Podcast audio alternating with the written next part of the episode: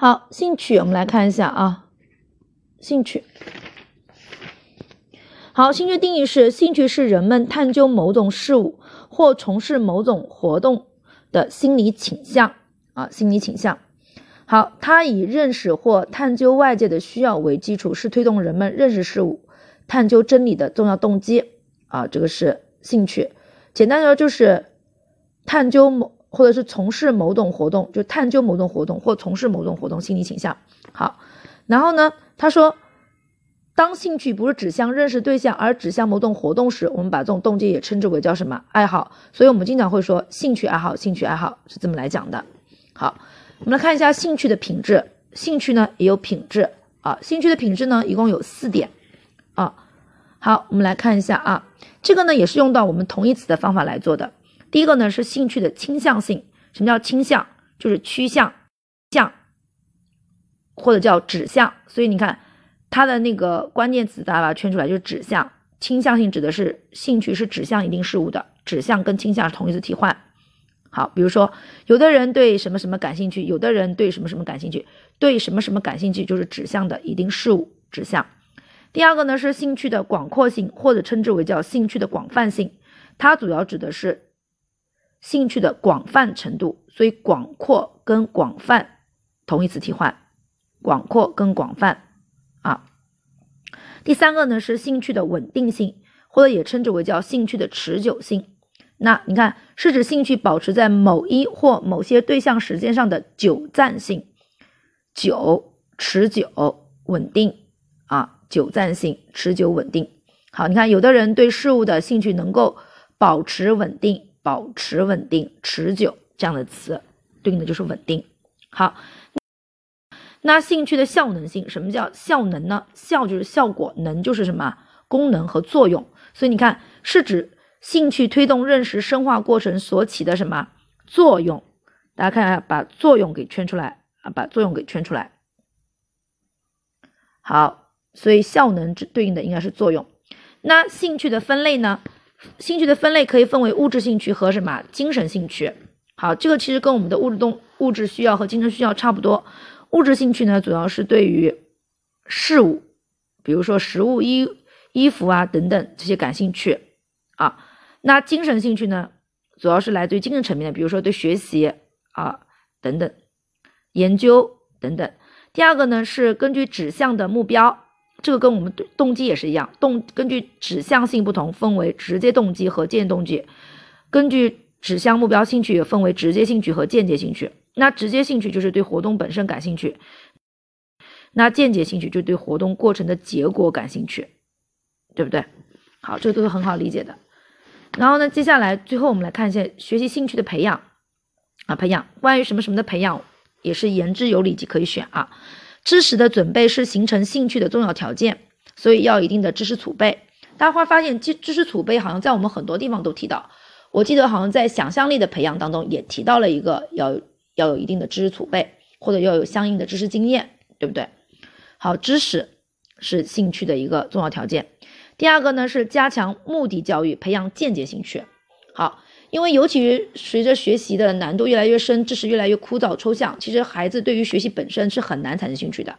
那这个时候，其实我们可以就是什么，去利用和培养间接兴趣，所以是加强目的的教育，目的的教育。好，第三个。积极开展各种课外活动，在实践中培养兴趣。实践好，第四个是了解学生兴趣的差异，培养良好的兴趣品质，其实就是因材施教。看到差异，大家其实就可能想到是因材施教。第五个呢是讲究教学的一个艺术啊，艺术。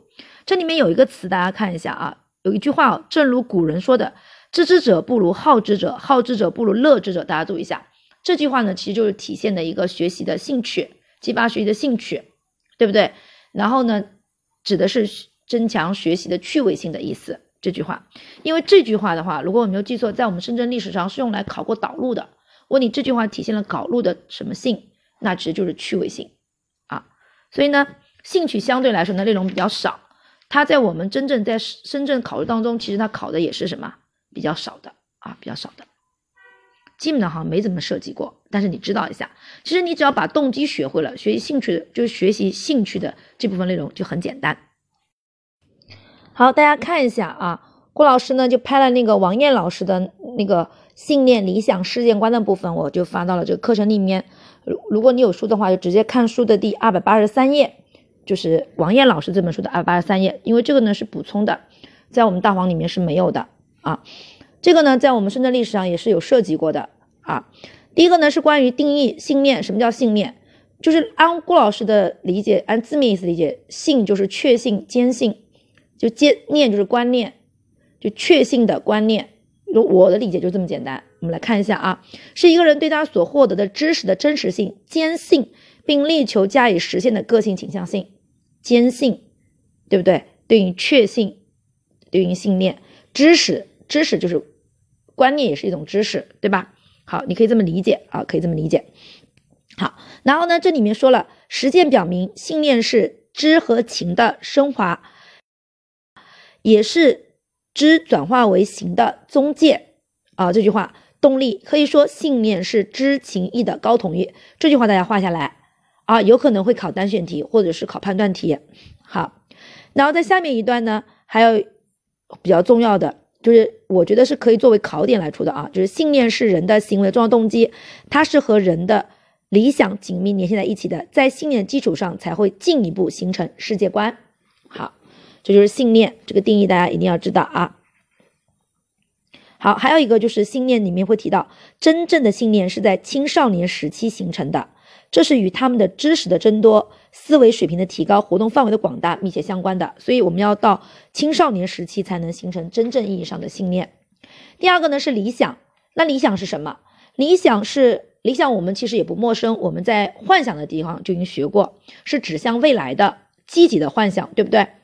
好，所以它理理想的定义当中就有关键词，就是未来，是对未来有可能实现的奋斗目标的向往和追求。所以未来这个词是一个关键词，还有向往和追求这两个词也可以，你也可以让我们知道，比如说这个作为题干的话，也能够让我们知道选到这是理想，因为追求理想是一个固定搭配，就像郭老师说的，激发动机、满足需要、追求理想，对不对？都是一些固定搭配啊，然后呢，我们王艳老师书上呢是把那个理想的内容可分为职业理想、政治理想和道德理想，对不对？职业理想、道德理想和政治理想是不是主要分为这几个？好，王艳老师的书上呢主要给的就是这三个：职业理想、政治理想和道德理想。大家其实还可以再加上一个生活理想，四个啊，四个。职业理想、政治理想、道德理想和我们的生活理想，这四个。好，然后呢，第三个呢是世界观。那世界观是什么呢？定义是，说实话，世界观就是观，就对世界的看法嘛，观观点看法。世界观是指对自然、社会和人类事物形成的观点体系，是人对整个世界的看法。好，然后呢，注意一下他最后一句话，他说，它一旦形成。是对其他个性倾向性及一切心理活动具有调节作用，具有调节作用。因此，因此它是个性倾向性的最高层次。好，现在我们知道了，最高层次是什么？是世界观啊，世界观。好，还有一句话，大家顺便也记一下啊，顺便也记一下，就是世界观是个人行为的最高调节器。个人行为的最高调节器，制约着个人的整个心理面貌，制约着个人的整个心理面貌啊。好，大家可以把它这个记一下，是心理结构的最高层次啊，最高层次。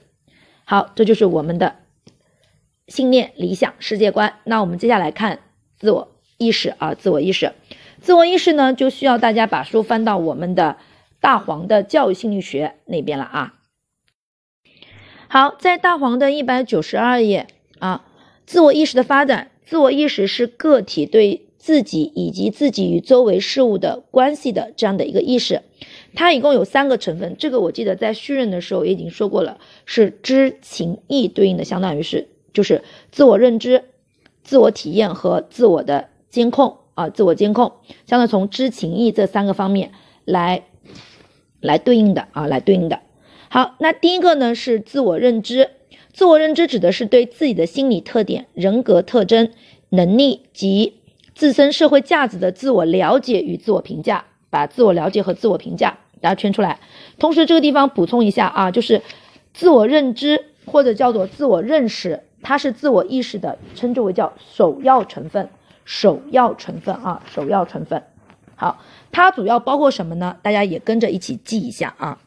第一个呢是自我感觉，感觉啊，第一个呢是包括了自我感觉、自我概念、自我观察、自我分析和自我评价这五项内容。好像这个多选题大家能选出来啊。自我认知究竟包括了什么？自我感觉、自我概念、自我观察、自我分析和自我评价。好，下面呢是自我体验，自我体验体验情感体验，对不对？所以呢，它主要指的是对情感体验，比如说有自尊、自爱、自豪、自卑及自暴自弃这五个。前面的三个呢是比较积极的情感体验，后面的两个是比较消极的情感体验。其中呢，自尊心和自信心呢是相对来说是考的比较多的，尤其呢是自尊。啊，自尊在我们深圳历史上考过不止一次，考自尊。那自尊主要指的是什么呢？自尊是指的个体在社会比较过程中所获得的有关自我价值的积极的评价与体验。所以自尊是是有关自我价值、自我价值的积极的评价和体验。那自信是什么呢？自信主要指的是对自己的能力。是否适合所承担的任务而产生的自我体验啊，所以呢，自尊来自于自我价值，而且是积极的评价与体验啊，而自信呢，来自于自己的能力是否能够承担相应的责任，对不对？好，最后一个呢是自我监控啊，自我监控，或者呢称之为叫自我调节，有的地方也称为叫自我调节。好，这是自我意识的意志成分。它呢主要包括什么呢？我们书上也写到了，是自我检查、自我监控、自我调节、自我什么追求等等啊，追求等等。好像这个的话，大家注意一下，在我们深圳历史上是考过多选题的吼。然后当时有很多人就选错了，要把这四个选出来，就是自我监控啊，自我监控它包括了哪些？包括了自我检查、自我监督、自我调节，还有自我追求啊，自我追求。好，这个呢是自我监控的内容。这个多选题是我们深圳历史上是考过的。好，翻过来呢是自我意识的发展。自我意识的发展一共分为三个时期，这三个时期呢有两种版本来表述。这两种版本的表述呢，在我们深圳历史上都考过啊。第一种的版本表述就是。自我中心时期、客观化时期和主观自我时期，这第一种表述。第二种表述呢，就是生理自我、社会自我和心理自我一样的，而且呢，还在我们深圳历史上考试当中排过序啊，就考它的这个顺序。三个阶段是生理自我、心理自我和社，呃呃，生理自生理自我和那个社会自我和心理自我啊，是这样的三个时期。然后分别对应的就是自我中心期、客观化时期和主观化时期。青春期呢是自我意识发展的第二个飞跃期，这个地方大家注意是第二个，就是自我意识发展第二个飞飞跃区来自于什么？是青春期啊，青春期。那第一个自我飞跃的，呃，就就是自我意识发展第一个飞跃期是几岁啊？一般是三岁啊，三岁左右就是我们的第一个自我意识的这样的一个飞跃期啊。好，然后呢，就是初中生的自我意识的发展特点呢，他们将心智呢是一般用于内省啊，自我意识高涨啊，是使其人格出现暂时的一个不平衡性啊，就他这时候还人格还不能完全的平衡。那高中生呢，他的特点就是独立性开始增强，心理在心理上呢，将自我会分为理想自我和现实自我两个部分，就理想的自我和现实的自我。好，强烈关心自己的个性成长，自我评价比较成熟。好，有较强自尊心，并且道德意识得到高度发展。好，下面一个大家注意一下，就是这个呢，有可能有可能会考单选题，有可能考判判断题，就是自我意识是个体对自己的认识和态度，是使人格各部分整合和统一起来的核心力量。那就问，是使人格各部分，我们知道人格就是个性，是使个性各部分整合和统一起来的核心力量是什么呢？就是自我意识。这句话大家画一下啊，画一下。好，那我们整个个性倾向性就全部结束了。我们下一次课就要进行个性心理特征的探索了。